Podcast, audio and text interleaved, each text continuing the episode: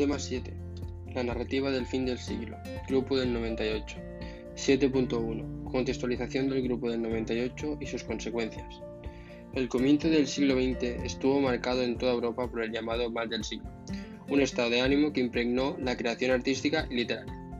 En España, a partir de la crisis del 98, se sucedieron los llamados intentos regeneracionistas, con los que se pretendía aportar soluciones que activasen la vida social y económica española, y los que destacaron figuras como Joaquín Costa, Ángel Ganivet o Ramiro de Maestro.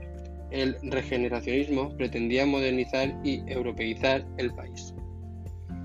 Joaquín Costa, que encabezaba el grupo de los primeros escritores regeneracionistas, es considerado un precursor de la llamada de, de la generación del 98.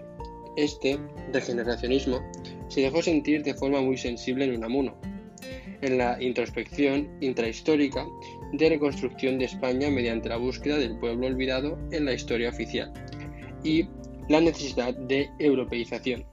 También influyó en Azorín, especialmente con sus primeras obras, en la forma en que se aproxima al pueblo para estudiar su lengua, sus costumbres, sus creencias, así como en su actitud crítica hacia la política de la época.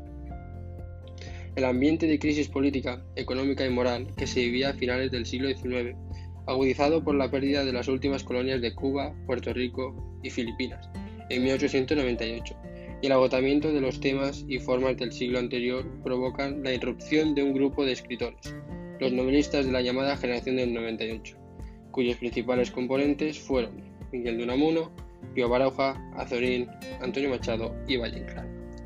El llamado desastre del 98 se convirtió en detonante de una literatura crítica, que, dentro de un propósito regeneracionista, pretendía aportar reflexiones sobre el atraso en el que se hallaba el país. El punto de partida de este grupo de autores, conocidos como Generación del 98, es el llamado Manifiesto de los Tres, firmado por Baroja, Azorín y Maeztu.